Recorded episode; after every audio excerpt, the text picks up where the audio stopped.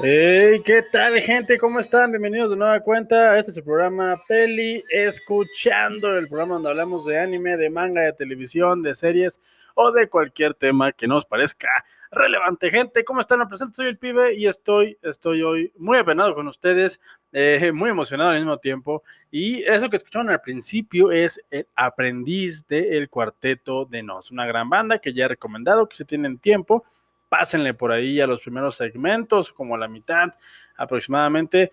Tengo por ahí un par de segmentos acerca del Cuarteto de Nos, una banda que me encanta y esa canción es El Aprendiz, como ya lo dije, una canción muy eh, relevante el día de hoy para mí porque como, como su nombre bien lo dice, sigo aprendiendo de la vida. ¿Por qué? Porque no tengo idea de nada. Así que nada, gente, el miércoles pasado, el miércoles, eh, me enfermé Así es, la vejez ya, ya está aquí, fuera máscaras, dejemos de mentir, eh, ya estoy anciano, eh, tengo miedo cada que me enfermo de la gripa porque ahora con la pandemia pues está muy latente la posibilidad de que no sea una gripa solamente, de que sea algo más, a pesar de que me cuido casi de manera enfermiza, puesto que mi cuerpo no aguanta mucho los cambios bruscos de temperatura, necesito hacer algo, necesito hacer algo al respecto necesito meterle ahí, invertirle en vitaminas o no sé, eh, hacer ejercicio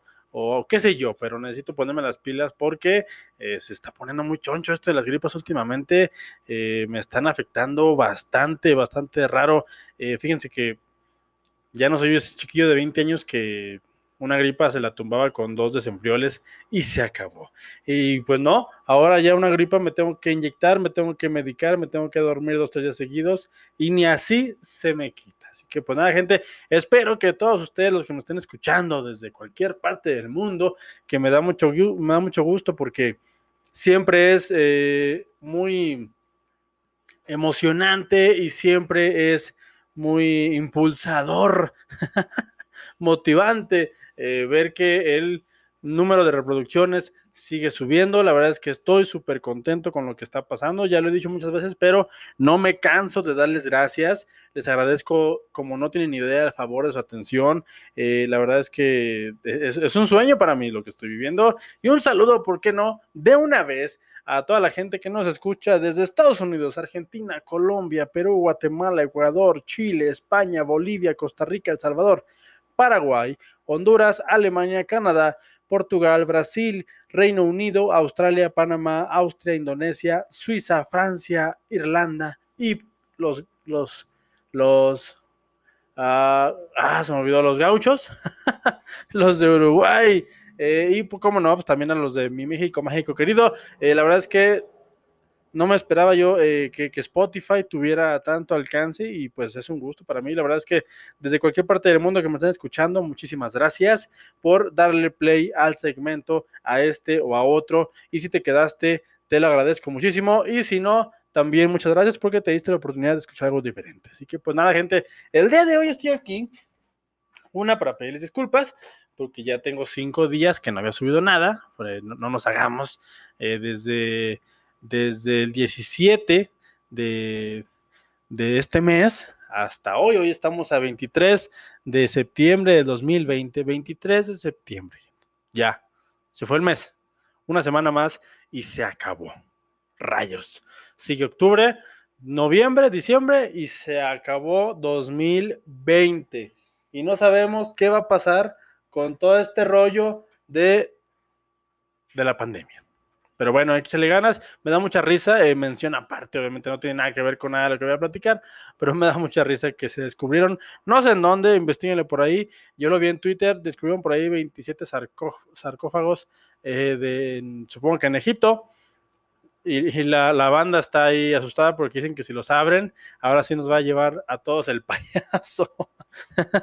Me da mucha risa que, la gente ya se asusta por todo, porque pues sí, ha sido un año bastante complicado. Creo que 2020 va a quedar en memoria de bastante gente eh, como un año complicado. La verdad es que sí, sí ha estado bastante, bastante grosso este año. ¿eh? No por nada, pero sí está, sí ha estado fuertecito. Y el día de hoy, gente, estoy aquí ante este transmisor eh, con toda la gripa del mundo, con toda la tos, estoy aguantándome, parezco un tomate, ustedes no me ven, pero soy un tomate aguantándome la tos. ah, maldita sea. Eh, pero ya quería grabar, ya quería grabar, ya es miércoles. Si todo sale bien, mañana también grabamos segmento y el sábado hacemos lo propio respectivamente. Ojalá pueda grabar miércoles, jueves, viernes y sábado para ponernos a mano con ustedes con los segmentos que nos hicieron falta estos cinco días que pues tuve bien descansar porque como les acabo de comentar hace unos minutitos me enfermé, me engermé, me engermé con gérmenes. Eh, maldita sea, el tiempo no pasa en vano. Y si, tú, y si tú eres un chaval, si tú eres un niño, si tú eres un adolescente, cuida tu juventud. Ahora entiendo mucho al señor a, Guy Sensei, Guy Sensei, un personaje de Naruto que me gusta mucho. Eh, ahora lo entiendo mucho porque siempre le decía a Rock Lee que la, juventud era su mayor tesoro y creo que ahora lo estoy entendiendo porque ciertamente ahora que se me está yendo la juventud entre las manos, eh, me, siento, me siento raro, diferente. Obviamente sí, con toda la sensualidad y la sabrosura que te da la edad, pero al, mismo tiempo siento que ya no estoy para varias cosas, ¿lo ven? Casi, casi escupo sangre aquí en el micrófono, casi, casi muero, o sea, sí, sí está está bastante violento esto de, envejecer. ¿Lo ven? ¿Lo ven? Estoy como un tomate, estoy aguantándome la respiración para no, para no toserles aquí en el micrófono. Y si toso a lo largo del programa, una disculpa de, de, antemano, porque créanme que no lo hago con intención. Yo hago lo posible, lo humanamente posible para no toserles aquí sangre y coronavirus en este, en este su transmisor desde el cual me están escuchando. Así que pues nada, gente, eh, muy buen día, muy buena tarde, muy buena noche. Y quiero aprovechar el día de hoy, no porque no tenga nada planeado, sino que se me juntaron los temas. Y voy a aprovechar el día de hoy para hablarles de tres recomendaciones que están en la plataforma de mi amigo, mi compadre, mi amiguísimo, el señor Netflix. Así es, esa plataforma amigable eh, de la cual muchos somos eh, suscriptores y que hoy día, hoy día, pues gracias a que no hay cine, o al menos yo no me he animado a ir al cine. Si ustedes ya fueron al cine, por favor díganme qué, qué, les ha parecido, porque yo no, yo no, me he atrevido a pasar por allá todavía, porque está cañón, está cañón, la verdad es que con todo esto que les comento, de que yo me enfermo muy fácil y que aún necesito ver qué, qué plan alimenticio y qué, qué, voy a hacer con este cuerpo eh, decadente que me dejó Munra, eh, voy a ver cómo le hago para, pues para cuidarme, porque la indicación del médico es, es la siguiente, o sea, eh, si estás enfermo, no tienes la respectiva enfermedad de la que todos estamos huyendo, pero eso no, te, no, no, debe ser eh, un factor que te haga pensar que eres inmune, al contrario, debes de estar muy atento y la recomendación siempre es, lávense las manos y no vayan a lugares concurridos, por lo cual, pues para mí el cine de antemano este año está descartado totalmente. Así que yo estoy aprovechando las redes sociales, estoy aprovechando las plataformas digitales a las cuales tengo acceso, entiéndase Amazon Prime o Netflix, eh, y voy a, voy a ver de qué puedo sacar de ahí para los segmentos para terminar el año avante con ustedes, porque sí, sí, gente, eh, me, me, interesa mucho que ustedes estén informados y que tengan muchas recomendaciones para que si siguen ustedes en cuarentena, tengan por ahí que ver. Así que Vamos a ver eh, cuántas podemos, cuántas recomendaciones, porque tengo varias en la cabeza. Vamos a ver cuántas podemos dar hoy. Y si no, mañana le seguimos. ¿Cuál es el problema? Si nada más tenemos media hora. ¿Cuál es el problema? No hay ningún problema. Hay que echarle ganas y hay que decirles lo que se alcanza a decir nada más en 30 minutos. Y para empezar, quiero recomendarles una grandísima, grandísima película que se llama The, Five Bloods, hermanos de armas. ¿Por qué está así? No lo sé, así es, lo, puso el director, es el grandísimo Spike Lee, que nos sorprendiera años pasados con esa película del infiltrado en el Ku Klux una gran película que ojalá algún día tenga la oportunidad de hablar de ella, pero de la que vamos a hablar hoy es de The Five Bloods, sí, hermanos de armas, o las cinco sangres, algo así. Eh, se, tradujo en, en español, eh, una película eh, de, original de Netflix, una película muy interesante, debo decirlo, una película que nos deja con grandes actuaciones a lo largo de sus dos horas 34 minutos, una película bastante, bastante atípica en cuanto a que no es el cine, porque es una película con temática de guerra, pero no es un cine eh, que se caracterice por ser espectacular como nos tiene acostumbrados Steven Spielberg con El Soldado Ryan. The Five Lots eh, eh, está más interesada, o el director Spike Lee, junto con los escritores, y junto con el director de fotografía está más interesado en dejar una, una, una idea, una idea sobre la mesa, en dejar eh, claro de qué está hablando y no tanto en regalarnos secuencias que se vean bonitas al ojo. Que, claro, es una película bastante espectacular, es una película que vale mucho la pena ver y es una película que tiene particularmente mucha nostalgia eh, impregnada porque eh, uno de los protagonistas, uno de los protagonistas es el señor eh, que acaba de, fallecer hace poco, Chadwick Bosman. Él es uno de los protagonistas que, le impregna nostalgia al por mayor al proyecto porque pues sabemos que, ya está muerto y que sabemos que está estamos viendo una de sus últimas películas que alcanzó a grabar. Y la verdad es que está protagonizada muy decentemente, súper decentemente, por Delroy Lindo, por Jonathan Myers, por Charles, por Clark, perdón, Peters, por Norm Lewis y por Isaiah Whitlock Jr. ¿Quién? Isaiah Whitlock Jr. Eh, fue o está en, la, en el ojo del huracán. No, no es cierto, no es cierto. Les estoy mintiendo. Isaiah no. Isaiah es otro de los protagonistas. Ah, ahorita les digo el nombre del chaval que, salió, que, que, iba a ser, que iba a interpretar a Khan en estos días. Jonathan Myers, maldita sea. ¿Lo ven? La, medicina me trae volando. Jonathan Myers eh, es uno de los protagonistas, es hijo de, del personaje que interpreta Delroy Lindo.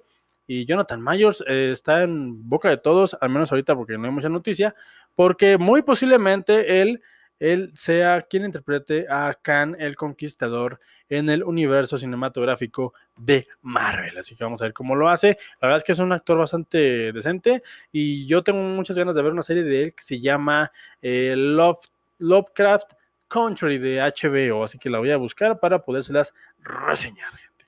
Jonathan Myers, ¿qué onda conmigo? Y pues básicamente la historia, bueno, básicamente porque se las voy a tratar de resumir, pero es una historia muy bonita. Son cinco son cuatro amigos. El, nombre de la película es The Five Bloods, que son cinco, cinco, los cinco sangres. Pero de estos cinco sangres, uno murió.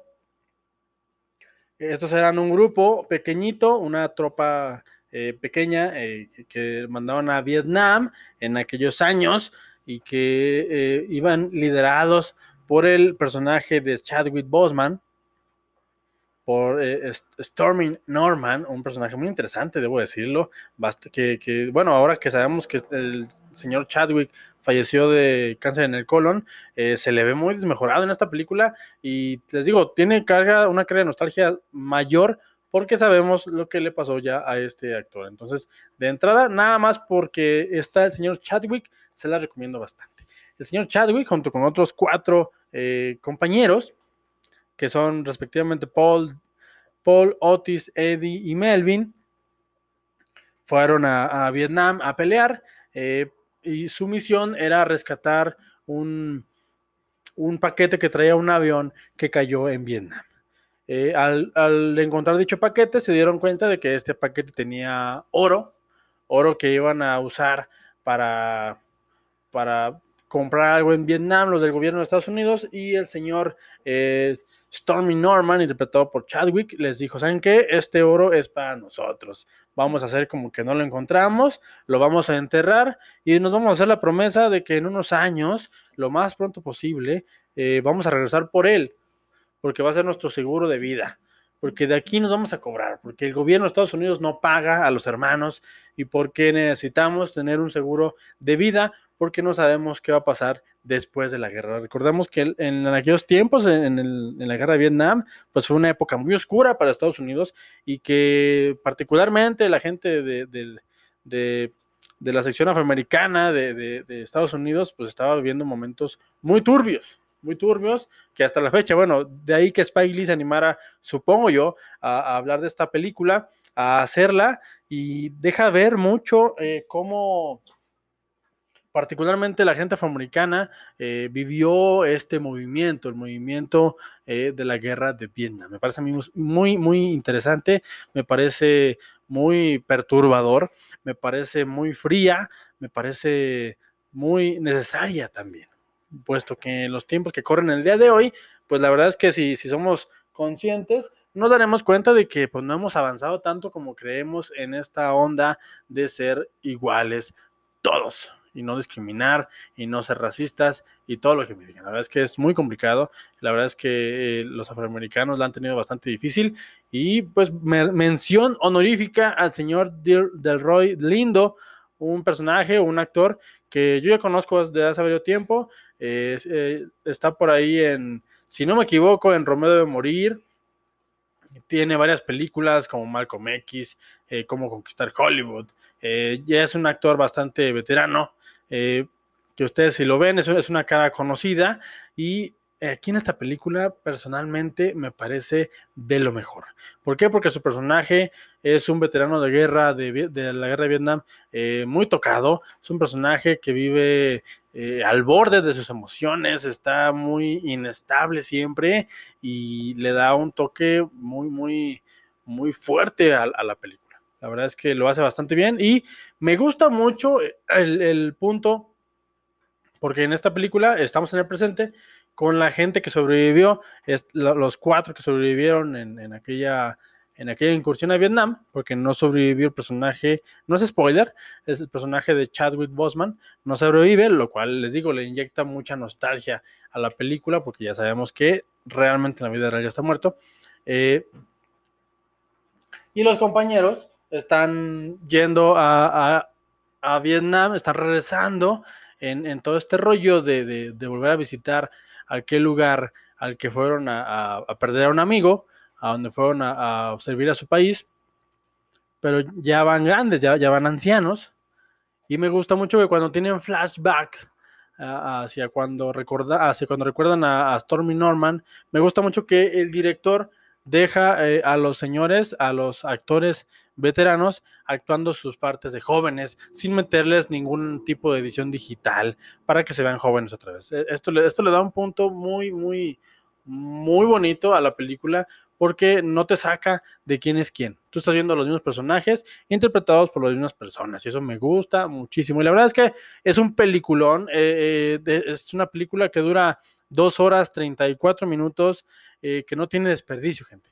La verdad es que para muchos pues, podrá sentir larga, para muchos se podrá sentir un poquito excesiva, pero créanme que cada uno de los, de los tópicos que que toca la, película eh, son muy necesarios. Creo que Spike Lee se, dejó ir como Gordon Tobogán y que eh, plasmó todo lo que él creía importante sin dejar de lado el entretenimiento y sin dejar de lado eh, dejarle algo al espectador, seas afroamericano o no. Es obviamente una película para afroamericanos, pero, pero mayormente para hacer conciencia como personas y como sociedad de que el mundo está al revés y que sí, la, guerra de, Vietnam fue hace mucho, pero que el mundo del día de hoy no está tan diferente. La verdad es que eh, un poquito eh, desesperanzadora, tal vez, pero muy necesaria porque necesitamos ponernos las pilas, gente. Necesitamos ponernos las pilas con nuestros hijos y enseñarles para que en un futuro, si bien nosotros no podemos ver los frutos de, de una sociedad eh, más amable, pues nuestros hijos lo puedan hacer. Porque está, cañón. ¿eh? La verdad es que Spike Lee es un director muy valiente, es un director muy necesario para, para el cine del día de hoy y es un director al cual le quiero dedicar más tiempo porque me interesa mucho lo que tiene que decir. La verdad es que toca, toca muchos temas muy interesantes porque lo que viven los afroamericanos eh, es por demás, por demás necesario que se cuente. Esa es la realidad. Y pues nada, ahí está la, recomendación. The Five Bloods, Hermanos de Armas de Netflix, una película grandiosa. Eh, también Chadwick Boseman lo hace bastante bien. Eh, pero les digo, eh, es una película que tienen que ver, sí o sí, véanla con mucha botana, porque dura casi tres horas, lo cual no tiene nada de malo, simple y sencillamente, pues no se van a querer despegar de la pantalla. Así que ahí está la primera recomendación. Y la segunda recomendación, antes de que se me acabe el tiempo, porque si me un poquito rápido el reloj, es lo que estoy viendo, es ya, señor ya acabé, ya terminé, ya, ya pude ver la segunda temporada de Umbrella Academia. Ya por ahí les hablé hace no mucho sobre la primera temporada. Eh, exactamente hace 10 días les hablé de, la primera temporada y mis impresiones. Por ahí si tienen chance, pásenle a ver el segmento para ver qué les dije de esa temporada. Y déjenme decirles que, spoiler, eh, me gustó y por eso me animé a ver la segunda temporada. Y gente, gente, de Umbrella Academia es una serie fantástica, fantástica. Eh, apenas lleva dos temporadas.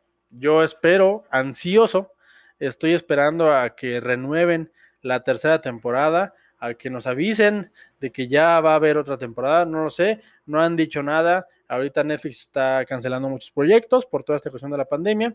Pero déjenme decirles que Umbrella Academia es una serie que se deja ver y se deja ver muy bien.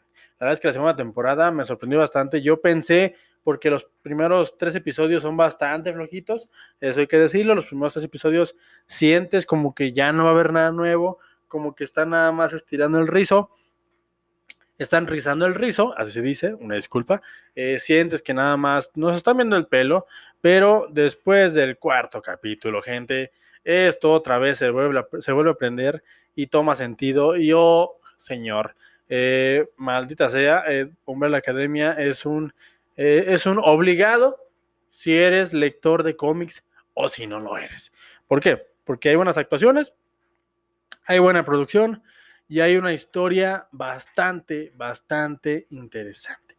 Mención honorífica, señores, al que interpreta a cinco, como ya les dije en el segmento pasado, Aidan Gallagher es un actor muy interesante. La verdad es que eh, es para mí el que se roba las escenas en las que sale es el que interpreta al personaje más interesante de toda la serie. Es un personaje que viene saliendo de Nicky Ricky Dicky Down, algo así me comentaba mi hija por ahí.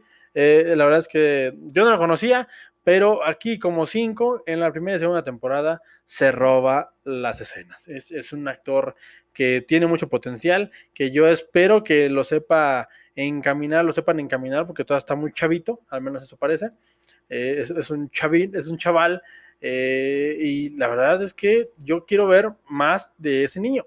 Yo quiero yo quiero ver qué más hace en el cine, qué más hace en la televisión, y yo quiero seguirlo viendo como cinco, porque de Umbrella Academy, segunda temporada, deja en la tercera temporada, eh, deja el final, perdón, de la segunda temporada para una tercera ya con bombo y platillo, o sea, nada más cosa de que, no la, de la, que la confirmen. Y todo está genial. La producción, eh, les digo, empieza un poquito más lenta que, que, la primera temporada, pero después del cuarto capítulo es, es fabulosa. La verdad es que me gustó muchísimo. Mi capítulo favorito de toda la serie de dos temporadas está en esta segunda, en esta segunda temporada. La verdad es que se la recomiendo. Es una serie que dista mucho de lo que tenemos como concepción de familias de superhéroes, pero lo cual lo, la hace más rica, la hace más interesante. Son simple y sencillamente eh, personas con, con, capacidades diferentes, con poderes, que eh, se dedican a viajar, en el tiempo y se me hace muy interesante porque te da mucho juego y si lo siguen haciendo también como lo han hecho esa temporada, eh, las temporadas, de, yo digo que de perdido tienen otra temporada que hacer y con eso me doy por servido. De perdido una, tercera y con eso nos vamos. La verdad es que está súper bien, está... Está muy, muy bonita la, segunda temporada y chequenla, chequenla. La verdad es que no los voy a spoilear nada si no han visto la primera pero si ahorita tienen tiempo y no saben qué ver, dedíquenle 20, 20 capítulos a The Umbrella Academia. No tiene desperdicio, chéquenla, no se van a arrepentir. Y número 5 es una gozada. Aunque por ahí también el señor Robert Sheehan lo hace bastante bien, pero 5 es, es mi gallo, 5 es mi gallo aunque ya en esta segunda todos se, desarrollan bastante, bastante interesante. Eh, chéquenla por ahí. Y hasta ahí les voy a decir nada más de Umbrella Academia. La segunda temporada está bastante buena. Y quiero, eh, no me quiero ir sin recomendarles una tercera opción. Ya les recomendé The Five Lots. Ya les recomendé de Umbrella Academia, segunda temporada. Y también les voy a recomendar El Dilema de las Redes, gente. Así que ya les recomendé película, ya les recomendé serie, ahora les voy a recomendar documental. Un documental eh, con tintes de drama, eh, un documental que tiene por ahí bastante... Todos sabemos que los documentales al final del día es ficción, al final del día se nos cuenta una narrativa para que nos enganchemos en lo que nos están platicando, pero el dilema de las redes es una cosa muy interesante, gente, sobre todo si eres padre de familia y sobre todo si eres como yo, que vive en este mundo eh, en medio de las generaciones, en el cual nosotros vimos cómo yo crecí sin redes sociales, porque de eso va el dilema de las redes, de social dilemma. Eh, yo crecí en un mundo donde no había redes sociales, no había Facebook, no había nada de estas cosas, Instagram, Twitter, eh, TikTok, lo que tú me digas. Eh, yo crecí en esto y ya cuando yo estaba pasando mis 20, más, más arriba de mis 20, la verdad ya estoy viejo, me tocó ver el, nacimiento de Facebook, eh, me tocó inscribirme aquellos años en Facebook, ya me salí por obvias razones, eh, que, si, ven el, si, ven el dilema de las redes, entenderán por qué me salí, la verdad es que concuerdo mucho con lo que dicen en, este documental, y, y, ahora me toca ver a mí, a mi hija, eh, que aunque no tiene celular todavía, y que aunque no tiene mm, acceso como tal al Internet, le produce ansiedad estar ahí metida. Eso yo lo veo. Y, me gusta mucho lo que tocan en The Social Dilemma, porque lo tocan eh, señores que han trabajado en, el vientre de la bestia. Hay, hay gente ahí que, ha estado inmiscuida en, en la creación de, de, de, aparatos de monetización de Facebook, hay gente ahí que creó Twitter, hay gente ahí que, que trabajó en Google, en Google, hay gente ahí que, que, ha trabajado en el Internet como tal y que ha hecho dinero de eso, pero que a la vez salió horrorizado de lo que vio ahí. ¿Por qué?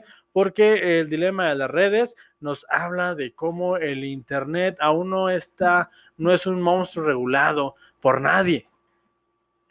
Y que es importante también, o es necesario, o es, eh, es alarmante eh, ver cómo los manipulan a todos. Nos manipulan, porque yo, aunque no tenga redes sociales, pues soy un adicto al Internet soy un adicto a, las redes. Por ejemplo, yo entro mucho a Twitter sin tener Twitter, pero yo estoy enganchado y cuando ya cuando acuerdo entro a Twitter y, me paso ahí hasta las horas. Entonces, e, e, es, un, es un documental muy bonito, es un documental muy informativo y es un documental que te va a dejar pensando, gente. Si tienen por ahí chance, denle la oportunidad. Es un documental de una hora y media. La verdad es que no tiene desperdicio. La verdad es que posiblemente no te va a cambiar tu forma de pensar, pero eh, te va a hacer pensar. Y eso es muy interesante. La verdad es que el dilema de las redes es, me parece, hoy por hoy un documental muy necesario. Eh, tal vez no es el documental que todo el mundo esperaba, pero Netflix lo está haciendo bastante bien. Y, el, dilema de las redes es muestra de eso. Así que pasa, ven, empápate de cómo las redes te manipulan, de cómo las redes eh, están ahí haciéndote eh, cambiar de poco a poco y, y, éntrale a echarle un vistazo a las preocupaciones de la gente que ha trabajado en ese tipo de lugares como Facebook, como Twitter, como Instagram como Google, o sea, es, una cosa loquísima. La verdad, es, un documental que deben de ver sí o sí, si tienes hijos o si eres adicto a las redes sociales sin saberlo. Así que, pues nada, gente, se me acabó el tiempo, yo ya lo sabía. Eh, me quedó, me quedó bastante carnita por ahí. La verdad es que mañana, mañana sin falta, les voy a hablar de otra película de hecho, les voy a hablar de Netflix estos días porque es lo que he consumido y me parece que hay cosas bastante, bastante interesantes.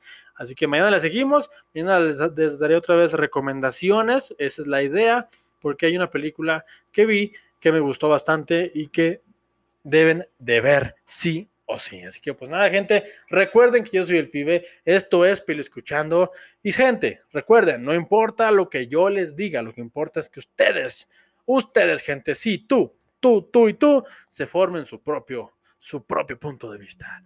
Hasta la próxima, hasta mañana, hombre, hasta mañana.